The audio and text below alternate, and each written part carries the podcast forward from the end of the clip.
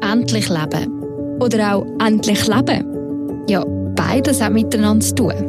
Weil wenn wir wissen, dass das Leben endlich ist, dann können wir auch endlich leben. Und über den Zusammenhang zwischen Tod und Leben reden wir in diesem Podcast. Wir treffen Leute, die sich mit Tod, Sterben und Trauer auskennen. Und fragen, wie gehen sie mit ihrer Endlichkeit um? Bin Evelyn Gutknecht und in dieser ersten Folge «Endlich Leben» treffe ich Daniela Perella. Eine Frau mit einer mega Ausstrahlung, finde ich, die nur so sprudelt vor Lebensfreude. Und das trotz dem schweren Thema, wo wir darüber reden. Das Thema Trauer und Tod. Man kann fast sagen, es ist so quasi ihr Spezialgebiet. Ich finde das Thema Sterben, Tod und Trauer, die Endlichkeit, ähm, hat so viel mit dem Leben zu tun und es ist ein Thema, wo vielleicht eher in der Gesellschaft am Rand ist. Man redet nicht gern darüber. Es ist ein, fast ein, ein Tabu. Für die einen ein Tabu, für sie Alltag. Als Trauerbegleiterin ist sie für Menschen da, die gerade jemanden Liebes verloren haben.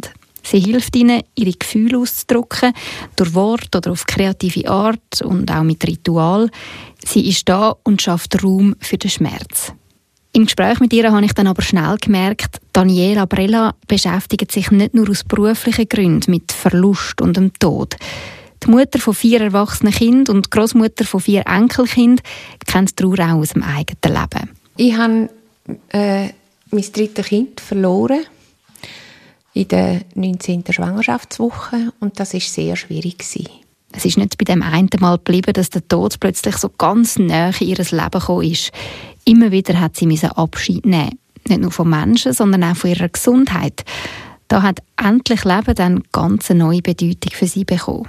Von diesen einschneidenden Erlebnissen und auch ihrer Arbeit als Trauerbegleiterin erzählt mir Daniela Prella bei ihr am Küchentisch. Daniela, wir sitzen hier in deiner Stube bei dir daheim im Turbental und äh, mit dabei auch der Miki. Das ist dein Hund. Also wenn man mal zwischendurch irgendetwas hört, knurren oder so, das ist nicht unser Magen, sondern das ist wirklich dein Hund, der, glaube nicht so mega Freude hat, dass ich da bin, oder? Oh, mal, sie hat sehr Freude. Sie ist einfach, äh, ja, ein bisschen eine Wiffeli-Tante. Also wenn jemand auf Besuch kommt, muss ich schon schnell schauen, wer genau. das ist. also, aber falls es dann mal zu laut wird, müssen wir vielleicht dann gleich äh, die Mickey schnell genau. in ein anderes Zimmer tun. Wir probieren es einfach einmal. Daniela, du nimmst dir jetzt Zeit, um mir ein bisschen erzählen äh, aus deinem Leben, aus deinem Job als Trauerbegleiterin, aber auch ganz persönlich aus deinem Leben, was Trauer, äh, Tod, Sterben mit dir zu tun hat. Ich freue mich sehr auf das Gespräch und danke dir auch, dass du dir die Zeit nimmst. Als erstes würde mich interessieren, du hast eigentlich vor etwa zwei Wochen ich dich kontaktiert und ähm, dich angefragt, ob du parat wärst für den Podcast und du hast eigentlich ziemlich schnell gerade Ja gesagt. Warum? Ja, das hat eben mit meinem Leben zu tun. Ich finde, oder überhaupt allgemein mit dem Leben, ich finde das Thema Sterben, Tod und Trauer, die Endlichkeit, ähm, hat so viel mit dem Leben zu tun und es ist ein Thema, wo vielleicht eher in der Gesellschaft am Rand ist. Man redet nicht gern darüber. Es ist ein, fast ein, ein Tabu, heute noch viel mehr. Wir haben ganz viele Ritual, Traditionen verloren. Einen natürlichen Umgang mit Sterben, Tod und mit Trauer. Wir wissen manchmal auch nicht, wie den Leuten begegnen. Das ist etwas, was ich immer wieder höre, dass nach ein paar Wochen, spätestens nach Monaten, die Leute sich sehr einsam fühlen und nicht mehr verstanden. Am Anfang fragen vielleicht viele und dann mag man noch nicht reden und dann, wenn man möchte reden darüber, ist niemand mehr da, wo man kann reden darüber. Also du siehst, das ist auch das Bedürfnis, dass man das Tabu ein bisschen aufbricht, oder das ist dein Bedürfnis, darum hast du zugesagt für den Podcast. Genau. Es ist, ist, lustig, irgendwie, ich habe das Gefühl, so aus meiner Perspektive, es ist nicht mehr so ein grosses Tabu wie auch schon. Du sagst, früher war es anders. Gewesen. Warum sagst du das?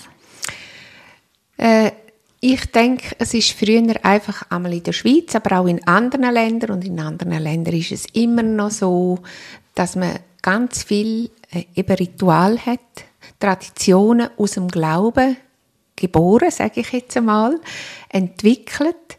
Und das ist zum Beispiel, wenn jemand stirbt, dann ist er früher daheim gestorben. Das kommt heute wieder ein bisschen mehr, das stimmt. Es ist ein bisschen ein Wandel. Und äh, dann, wenn jemand daheim gestorben ist, dann hat er Pflege gebraucht, dann haben Generationen zusammengelebt, haben aneinander geholfen. Es war ein Thema den sterbenden Menschen zu begleiten, bis er nicht mehr da ist, bis er wirklich stirbt und geht. Nachbarn sind da gewesen, haben mit unterstützt und wenn jemand gestorben ist, sind sich alle verabschieden. Also von Kind, Erwachsene, Nachbarn, Freunde, Familienmitglieder, die weiter weg sind, man ist sich verabschieden.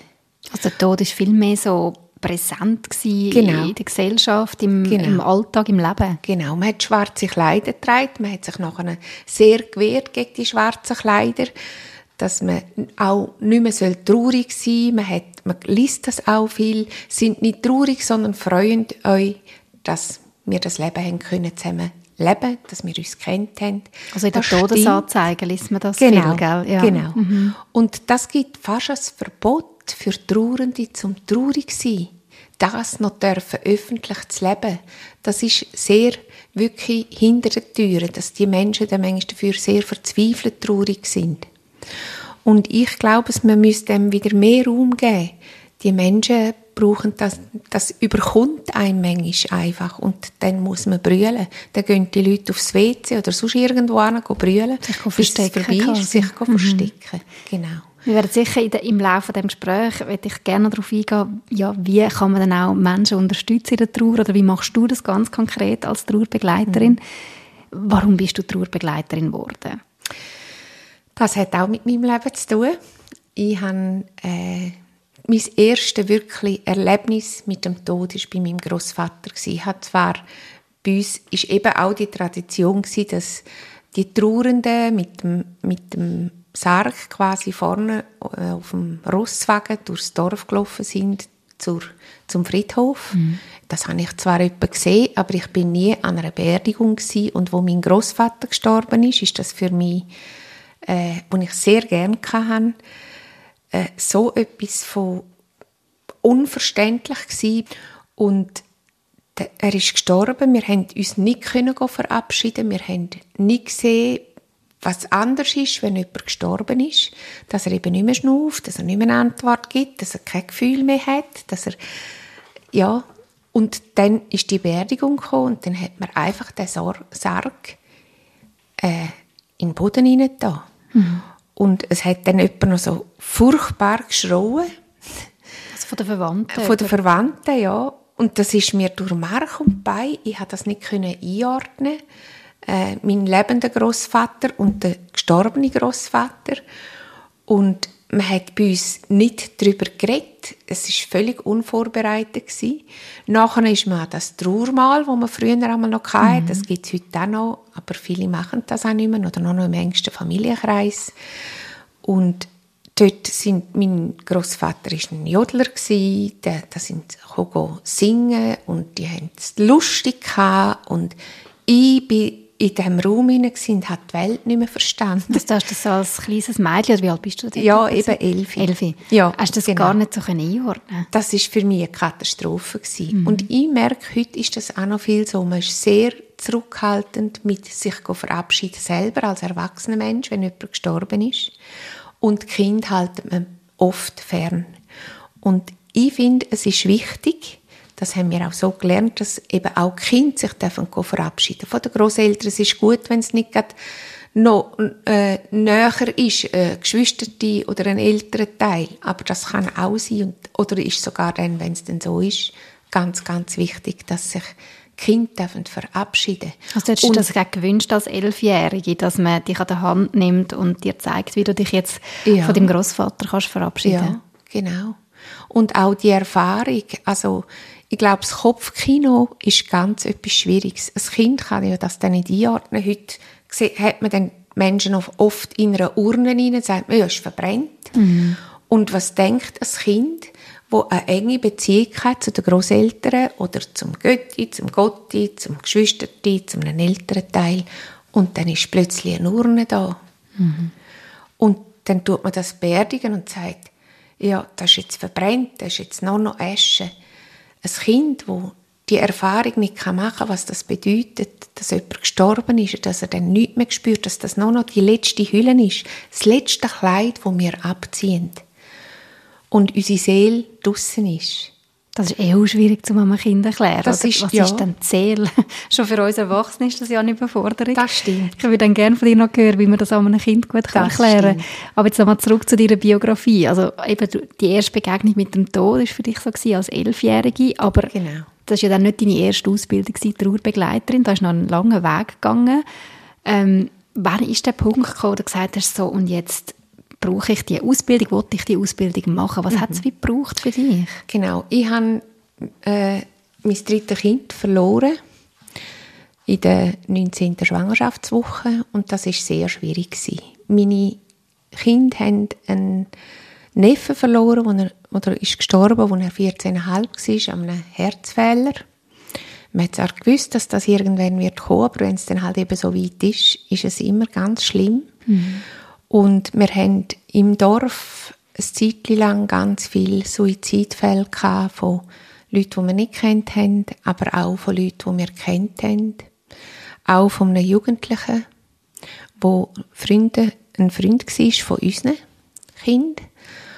Und ich habe mich dann enorm hilflos gefühlt, auch wo eine Mutter Suizid gemacht hat und im Dorf ein Vater Suizid gemacht hat. Ich habe mich total elend gefühlt und die Kinder und dann zumal die Jugendlichen sind viel bei uns daheim und ich hätte mir einfach gewünscht, ich hätte ein besseres Werkzeug Du zum wüsstest was sagen oder ja, machen. genau, zum Umgehen, zum mit den äh, Jugendlichen darüber reden, zum den Trauerweg miteinander gehen, auch wie begegne ich den Eltern oder den Geschwistern oder das hat mich wahnsinnig ohnmächtig gemacht und ich dachte, wenn ich irgendwann kann, dann mache ich äh, so eine Ausbildung, aber das hat es dann noch nicht gegeben. Okay.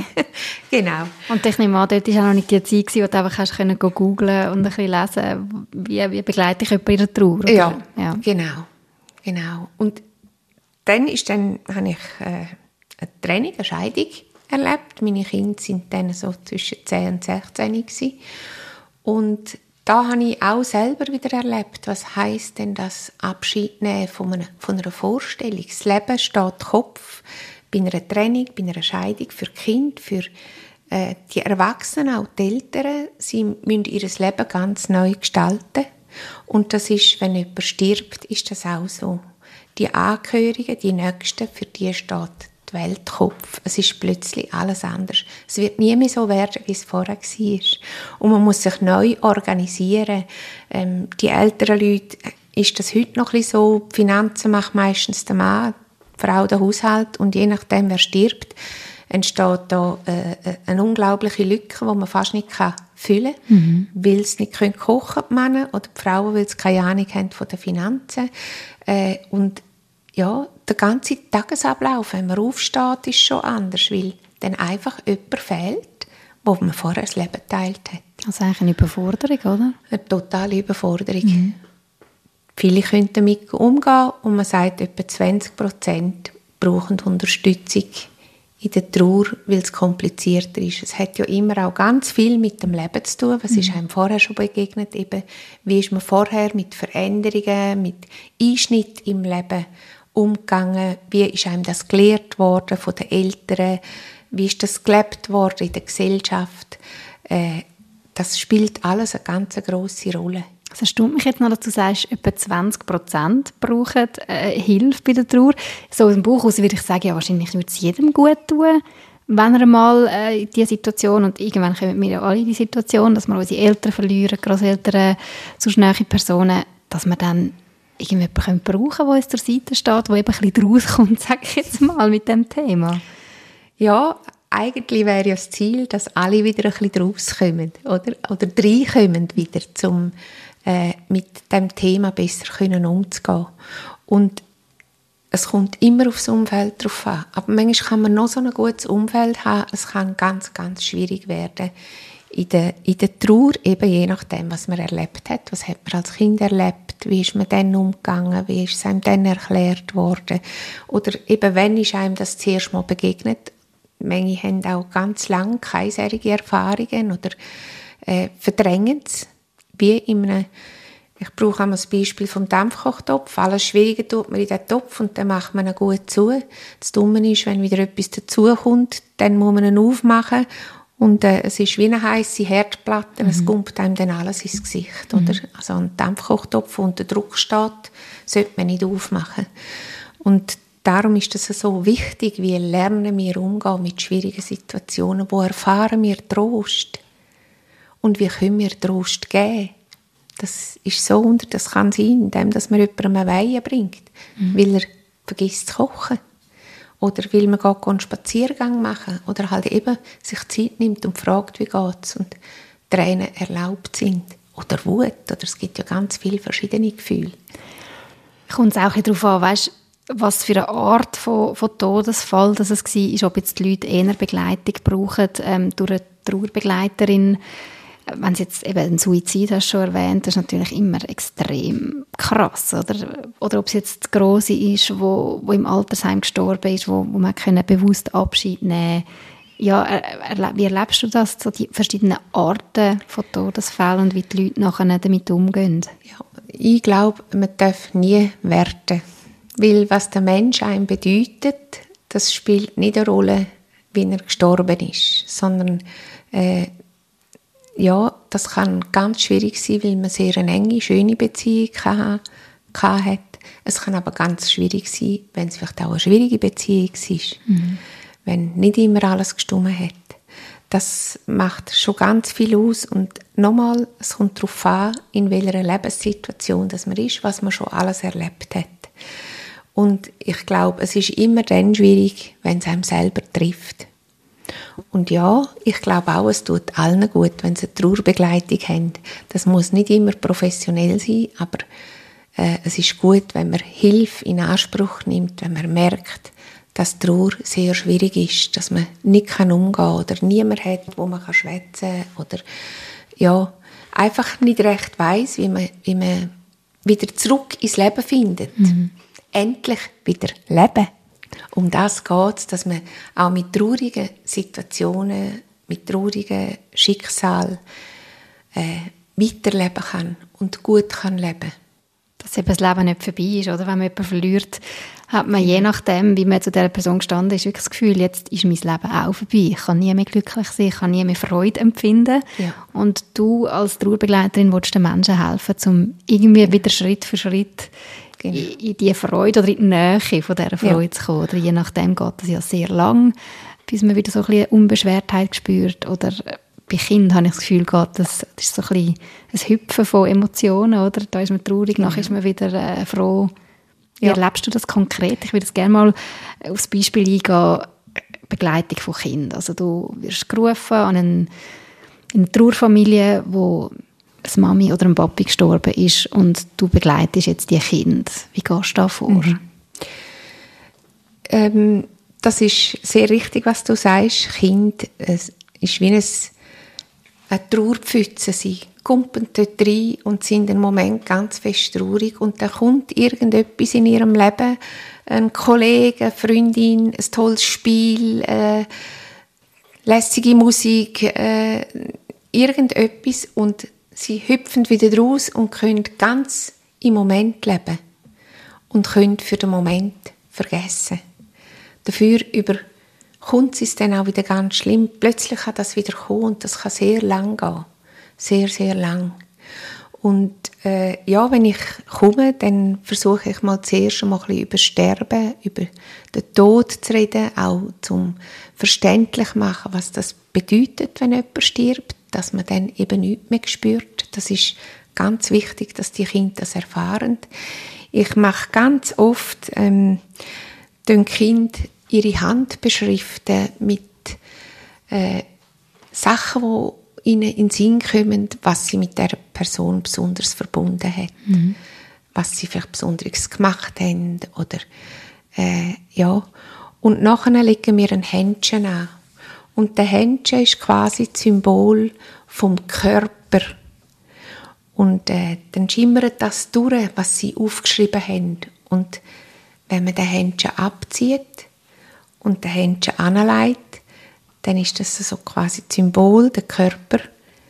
Man ist zur Seele ausgeschlafen und der Körper liegt da und der spürt gar nichts mehr. Der bewegt sich auch nicht mehr, das ist einfach wirklich eine genau, Hülle. Eine Hülle, mhm. genau.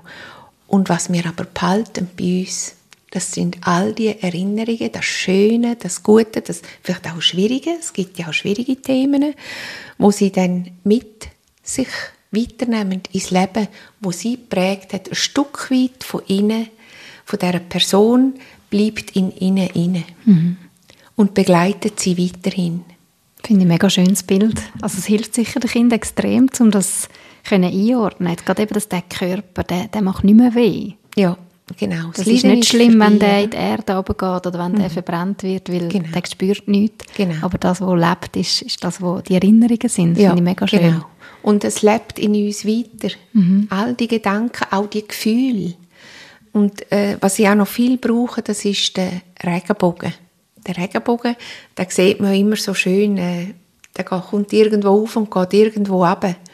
Und äh, ich sage immer, das ist, der Regenbogen ist wie ein Symbol von der Liebe von dieser Welt zu uns, auf die Seite, wo wir nicht können sehen können, wo wir nicht, können, äh, nicht mehr nicht sichtbar ist, aber spürbar. Mhm. Und gleich erlebbar. Und die Liebe ist Brücke, die wird immer da sein, sie werden immer verbunden sein mit der Liebe. Und darum habe ich das, äh, ist das so etwas Wichtiges. Die Liebe, die bleibt uns. Die Liebe ist uns zugesagt, von ganz Anfang an bis zum Schluss. Von den Menschen, von Vater und Mutter, von ganz vielen rundherum. Auch von Gott, wo das Leben, die Liebe und das Licht ist in meinen Augen so kurz beschrieben in drei mhm. Worten. und die begleitet uns durch das ganze Leben. Auch dann, wenn der Mensch nicht mehr immer bei uns ist. Das lernen wir sogar äh, im Leben. Wir sind, Mutter, Vater sind nicht immer da. Sie haben uns trotzdem gern und wir sie auch. Mhm. Und das sind so ganz gute Beispiele. Sie kommen und sie gehen. Sie lernen Vertrauen, dass das, das Mami kommt, der Papi kommt und sie haben mich immer lieb, auch wenn ich einen Mist gemacht habe. Nur ist beim Tod, kannst du nicht mehr sagen, es kommt wieder das Mami oder der Papi, Nein, oder? aber die Liebe bleibt. Mhm. Und das ist die Erfahrung, die sie machen, oder? Das Mami, der Papi kommt vielleicht nicht mehr, aber die Liebe, die ist immer da gewesen, auch dann, wenn sie das Mami nicht mehr gesehen haben oder der Papi. Und die bleibt und die verbindet uns immer, wie eine undurchsichtige Nabelschnur. Mhm. Also Mütter können das sehr gut nachvollziehen. Man sagt ja immer irgendwo, ja, man ist, ist die noch da, die Nabelschnur, ja, genau. wenn sie eigentlich schon lange durchgeschnitten ist. Ja. Genau, genau. Und wie erlebst du das so bei den Kindern? Also, weißt, was ist die Reaktion? Können sie wirklich etwas anfangen mit dem, mit dieser Liebe, dem Beispiel auch von dem Händchen?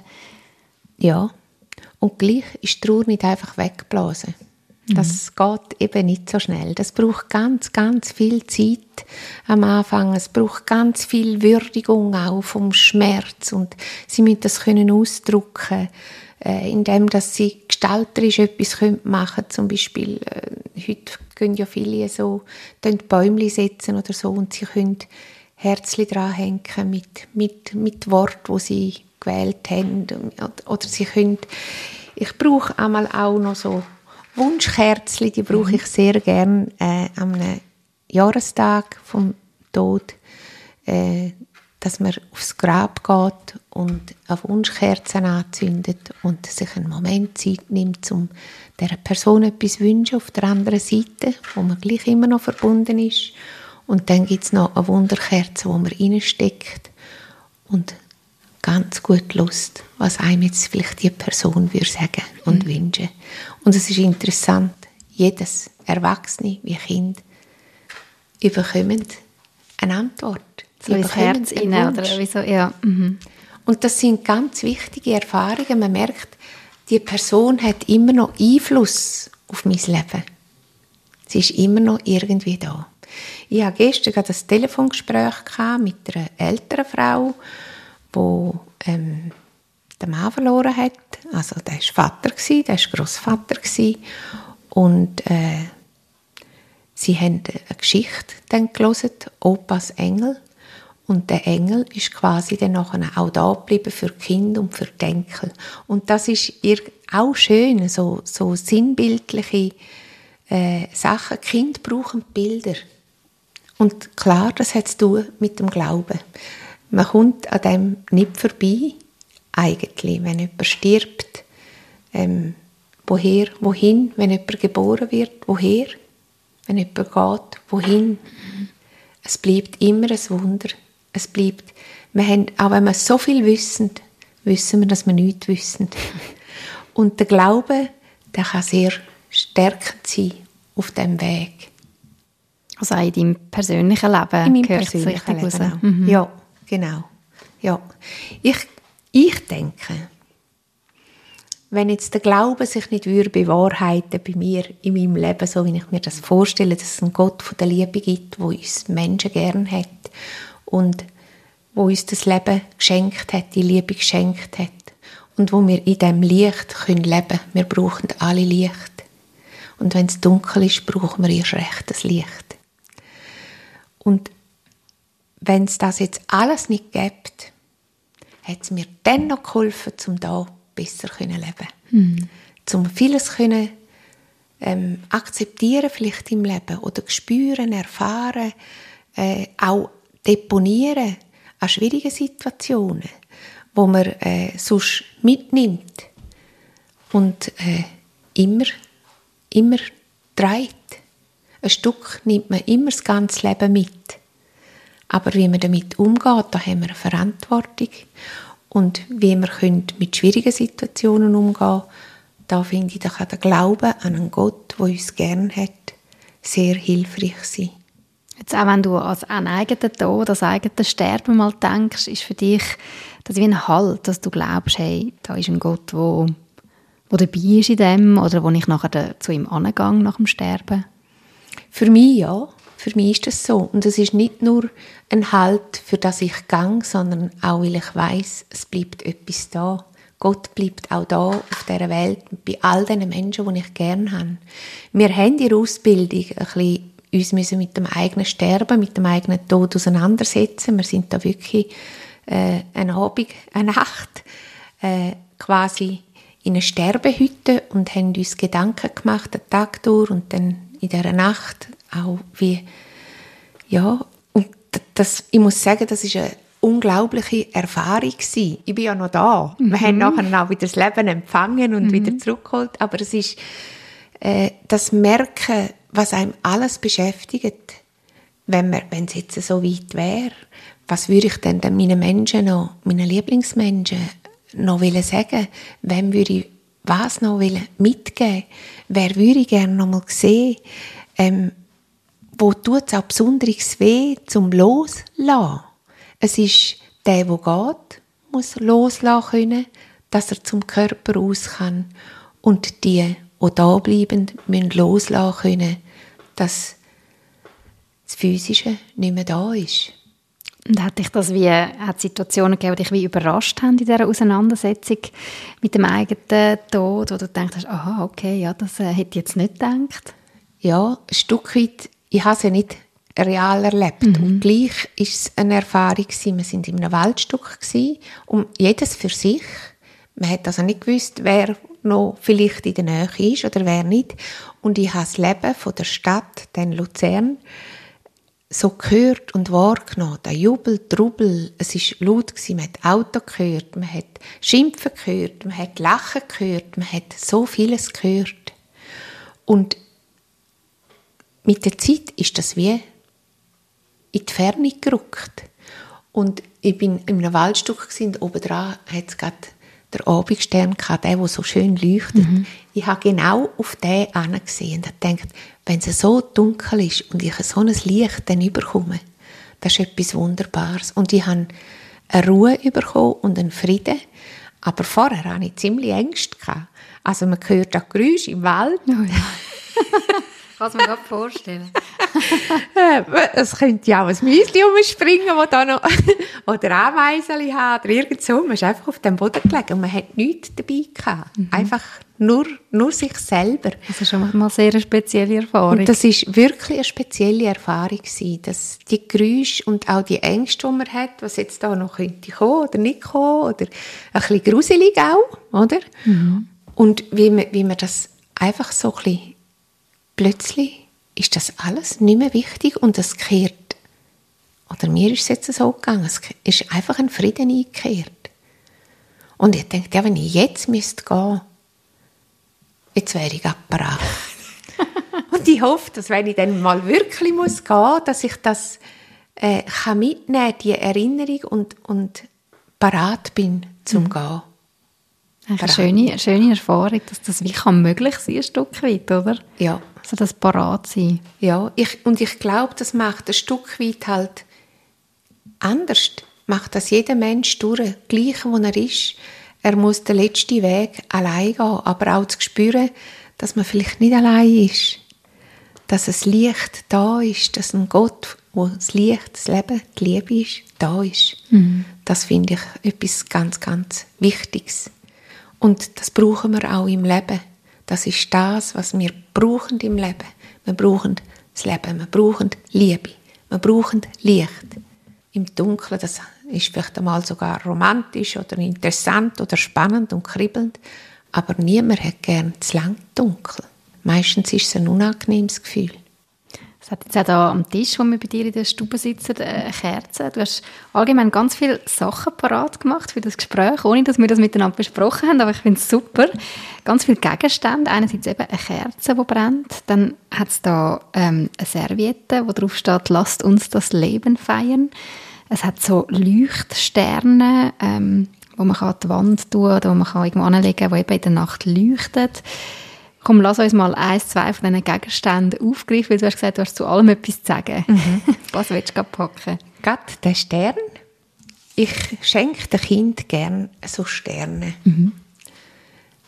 Und die sollen oben am Bett, ob jetzt das, äh, wenn es kein Hüttenbett ist, sollen sie es unten am Bett anmachen oder an der Decke anmachen. Und die leuchten wunderbar, wenn es eben dunkel ist. Und das gibt einen unglaublichen Trost, zu wissen, dass die Liebe eben noch da ist von der Person, wo man vermisst. Dass das nie gelöscht wird. Und äh, ich, ich habe sehr viele gute Erfahrungen gemacht mit dem. Mhm. Dem Kind so einen Stern schenken. Das ist etwas Tröstendes an der Nacht, oder? Wenn vielleicht die Gefühle auch wieder ein bisschen raufkommen, dann genau. nicht so abgelenkt bist, sondern genau. in diesem dunklen Zimmer bist. Mhm. Und es gibt ja noch so kleine, die man in den Hosensack nehmen kann. Und dem Kind mitgeben, im Etui, im Hosensack oder im Turnsack oder in den Schuh rein tun. Oder, äh, und der erinnert dann immer wieder. Man kann ihn, wenn man gerade traurig ist, einen Moment rausnehmen und man hat dann eine Verbindung eine Verbindung zum Licht, zu der Liebe. Das brauche ich sehr gern. Also ich habe das Gefühl, du tust allgemein gerne Sachen visualisieren, du brauchst gerne Bilder, gerne Gegenstände. Ist das etwas, was allgemein in der Trauerarbeit wichtig ist, ob jetzt mit Kindern oder mit Erwachsenen? Ich schaffe so, ja. Ich schaffe sehr gerne mit Zeichnen, mit etwas Illustrieren, Tonen. Ähm, ich habe da noch ein Kaleidoskop, das hat ja auch so schöne Farben drin. Mhm. Und das ist etwas, wo die Kinder ja gerne anschauen, durchschauen. Es ist etwas Spielerisches.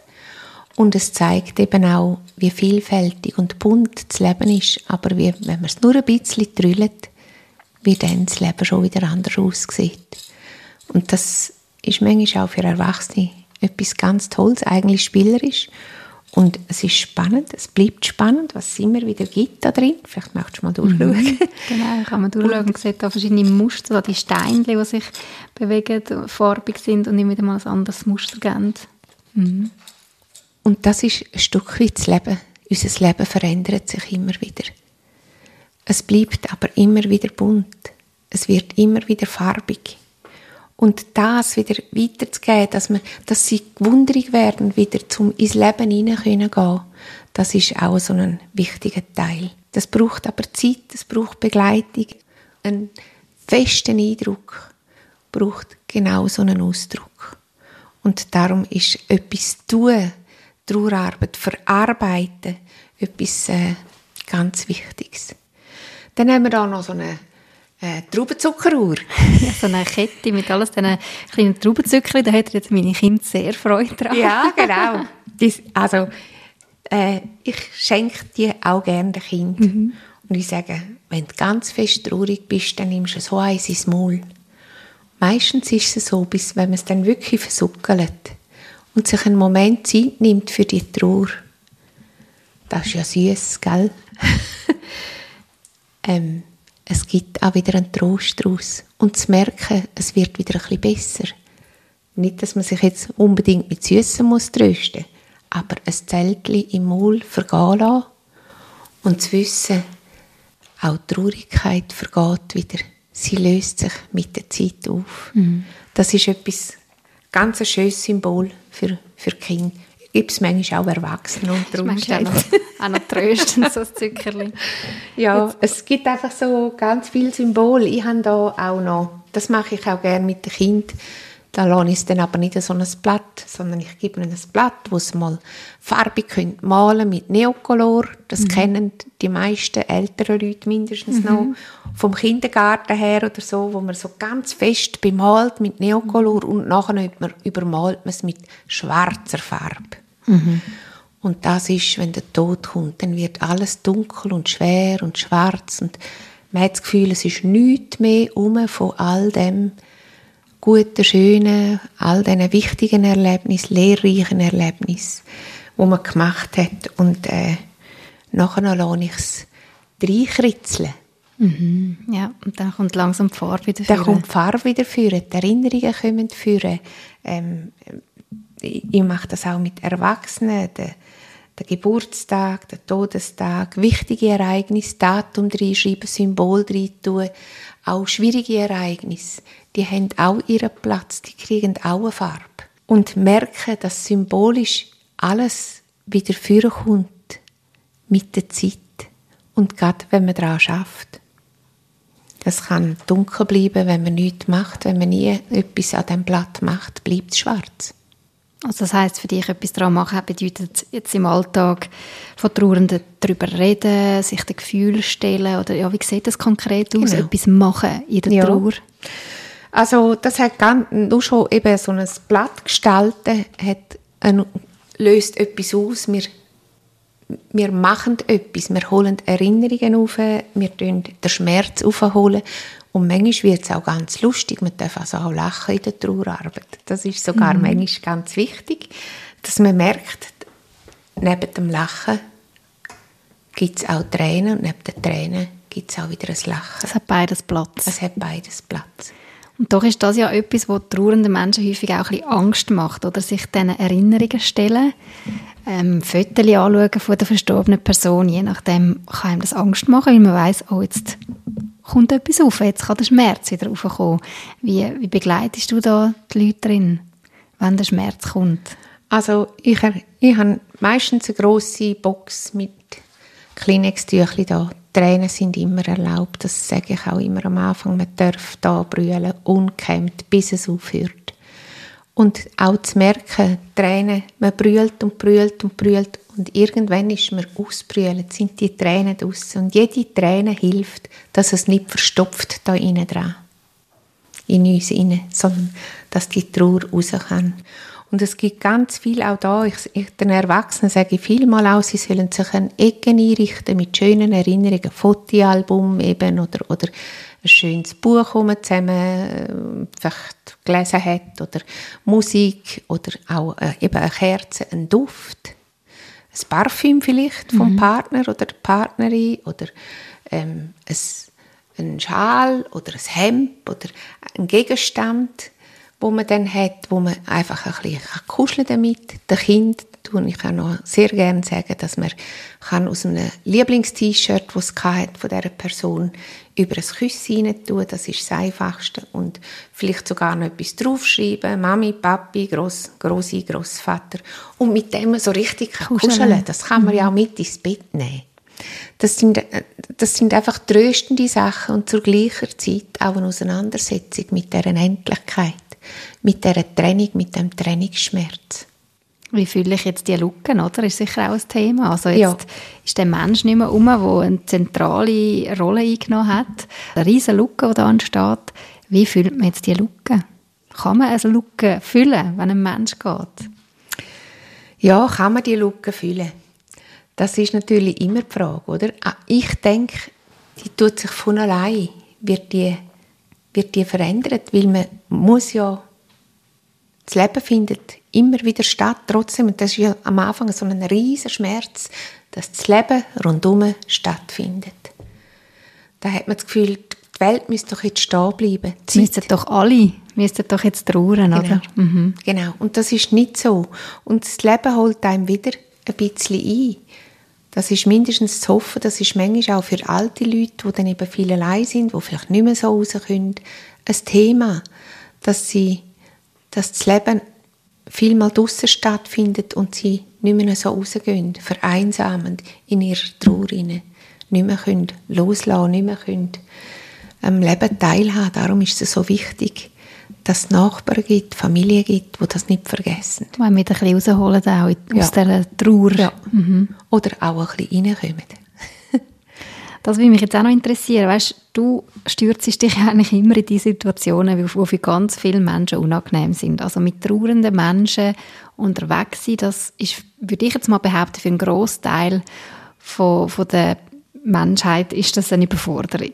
Äh, und ist das eine Situation, wo man vielleicht auch eher ein bisschen aus dem Weg gehen will. Ich könnte ja etwas Falsches sagen, ich könnte ja etwas Falsches machen, ich könnte sprachlos sein.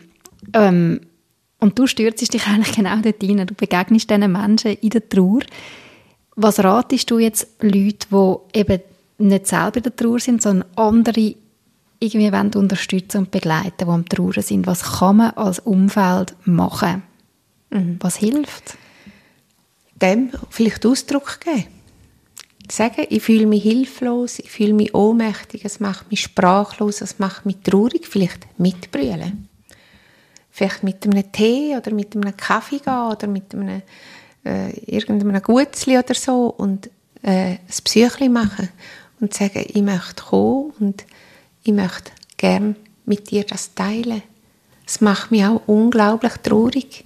Und man kommt von allein ins Gespräch. Es muss ja auch nicht immer über das Trauern sein. Es kann. Es ist schön, wenn es die Möglichkeit gibt. Und man kommt immer auch wieder ins Leben, weil Erinnerungen kommen. Dann plötzlich merkt man, man kann auch wieder lachen in der Trauer. Eben, es kann auch sein, dass man sagt, wir können einfach einen Spaziergang machen. Man kann auch sagen, du, wenn du nicht magst reden, dann gehen wir einfach ein Stückchen Weg miteinander. Also zeigen, ich bin da. Ja. In der Trauer. Ich, ja, ich mhm. halte das mit dir mhm. aus. Und ich glaube, dass sich auch bewegen, vielleicht eben einen Spaziergang machen oder jemanden im Rollstuhl mit rausnehmen und sagen, ich halte das mit dir aus, komm, gehen das Lieblingsplätzchen. Irgendwo. Also, das gibt ganz viele Menschen, die Lieblingsplätze haben. Das kann mit im Rummel sein, das kann im Wald draussen sein, auf einem Hoger oben. Äh, ja. Mhm. Man hat ja vielleicht manchmal auch Angst, dass man etwas falsch machen kann. So als, als Außenstehende kann man etwas falsch machen mit trauernden Menschen?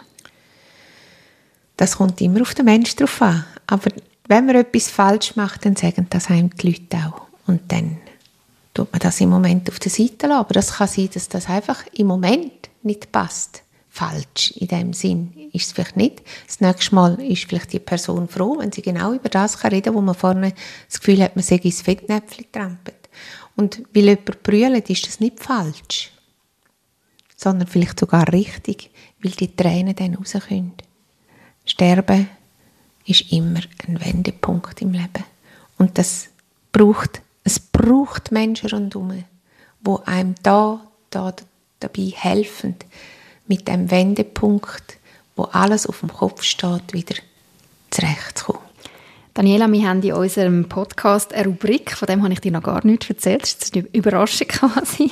Die Rubrik heisst Bucketlist. Und zwar möchte ich von meinen Gästen einmal wissen, was haben sie auf ihrer Bucketlist? Oder eine Bucketlist ist ja so eine imaginäre oder vielleicht auch eine echte Liste mit Sachen, wo man unbedingt noch machen im Leben, ähm, wo man vielleicht noch hinreisen will, was man noch erleben will.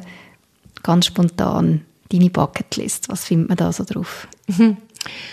Also ein großer Wunsch, den ich schon ganz lange habe und den ich irgendwann vielleicht einmal noch mache, ich will gerne mit dem Wohnmobil in Europa umreisen. Das steht auf meiner Liste ziemlich weit oben, aber ich habe es noch nicht. Ähm, ich habe jetzt auch durch meine Lebenssituation mir eigentlich gedacht, ich kaufe mir mal ein Wohnmobil und mache ähm, Trauerarbeit mobil. Spannend. ja, genau, so quasi das Büro drin. Das, das steht noch so auf meiner Liste. Ähm, aber was zuvorderst vorne steht und mir wirklich das Wichtigste ist, das ist, mich immer wieder mit meinen Lieben treffen.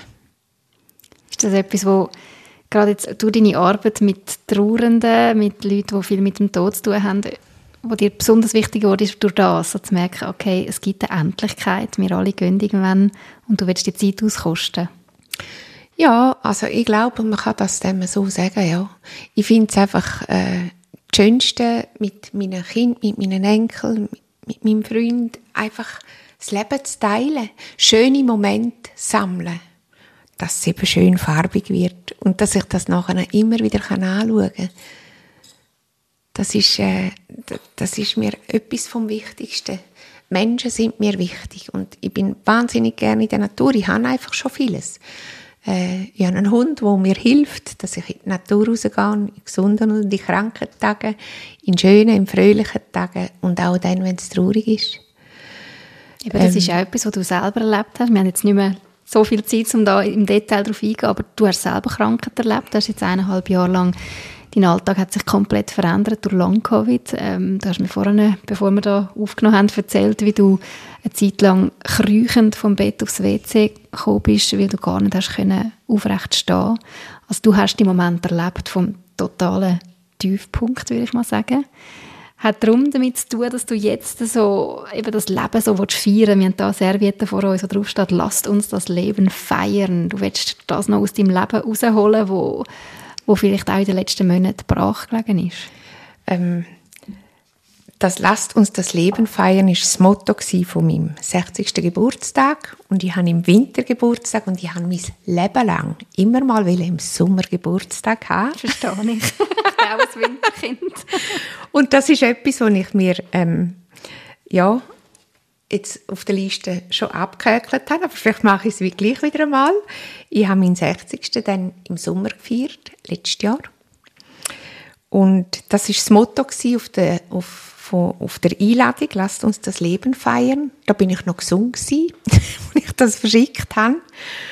Und ich glaube, das ist einfach wichtig, dass wir das Leben immer wieder feiern können. Also, ja, in allem Schwierigen, in allem Traurigen, es ist so wichtig, dass wir das Leben mit den Menschen teilen, wo für uns eine Bedeutung haben. Und ja, die eineinhalb Jahre sind schwierig gewesen. Ich war sehr viel allein daheim gewesen, habe sehr viel geschlafen. Ich habe aber auch sehr viel immer wieder Telefon bekommen oder kurze Psyche. Ich habe leider gar nicht so viel vertreibt. Ähm, ich konnte in die Reha können und lernen ein bisschen eher umgehen mit meiner wenigen Kraft, die ich hatte. Und ja, ich bin jetzt wieder ein bisschen an einem anderen Punkt. Ich werde langsam gesund und äh, bin da sehr im Training. Bin auch in der Reha gewesen, um da wieder auftrainieren, kognitiv, dass ich wieder länger mag, körperlich. Das kommt dann zuerst. Man wird also ziemlich trimmt Du kannst auch langsam wieder deinen Job wahrnehmen, oder? Das war jetzt auch lange nicht mehr möglich gewesen. Jetzt kannst du genau. wieder Menschen begleiten. Was bedeutet dir das? Sehr viel. möglich ist? Sehr viel, ja. Ja, ich arbeite sehr gerne. Ich tue das aber jetzt noch sehr sanft angehen. Ähm, und ich feiere jeden Tag das Leben jeden Tag, dass ich aufstehen kann, dass ich mich bewegen kann, dass ich meinen Haushalt wieder machen kann, dass ich meinen Lieben wieder mehr begegnen kann. Ähm, vielleicht einmal sogar die Kinder kurz hüten, noch nicht einen Tag, aber immerhin. Ich komme wieder zurück ins Leben. Und das hat auch, ich, ich glaube, es hat ganz viel zu tun mit dem, was wir loslassen müssen, was manchmal stirbt in uns. Man muss ja nicht selber sterben, aber ganz viel ist einfach weg gewesen. Und ich habe nicht gewusst, ob sie wieder kommt. Aber Glaube und Hoffnung hatte. Mhm. Und mich, ich muss sagen, ich habe mich auch nie einsam gefühlt. In all dieser Zeit, ich habe nie das Gefühl, ich sei allein. Und das ist schön, weil ich, da hilft der Glaube und all die Menschen, die um einem herum sind. Also es ist mir unglaublich viel entgegengekommen. Nachbarn sind Leute, ich gehe mit dem Hund laufen. Das, weil ich habe manchmal nicht mögen. Ich habe nicht mögen. Und ich habe ganz viel erfahren, ohne dass ich etwas oder viel reingegeben habe. Vielleicht schon, es grüßt wieder mal ein Schwätzchen oder irgend so. Aber äh, da kann ich jetzt nicht sagen, ich habe wahnsinnig viel mhm. investiert. Unser Podcast heißt ja Endlich Leben von der Endlichkeit der Lebenszeit. Daniela, was bedeutet dir endlich Leben oder was bedeutet für dich das? Hm. Das hat eine schöne Doppelbedeutung. Mhm. Und als ich das gelesen habe, habe ich, habe ich zuerst an meine Situation gedacht und gedacht, ja, endlich Leben. Judi hui, ich kann wieder ins Leben hineingehen. Das ist wunderbar. Aber es hat ja mit der Endlichkeit zu tun, wo wir gehen. Und in dem Innen stehen wir täglich eigentlich. Wir sind uns weniger bewusst. Wir begrüßen jeden Tag.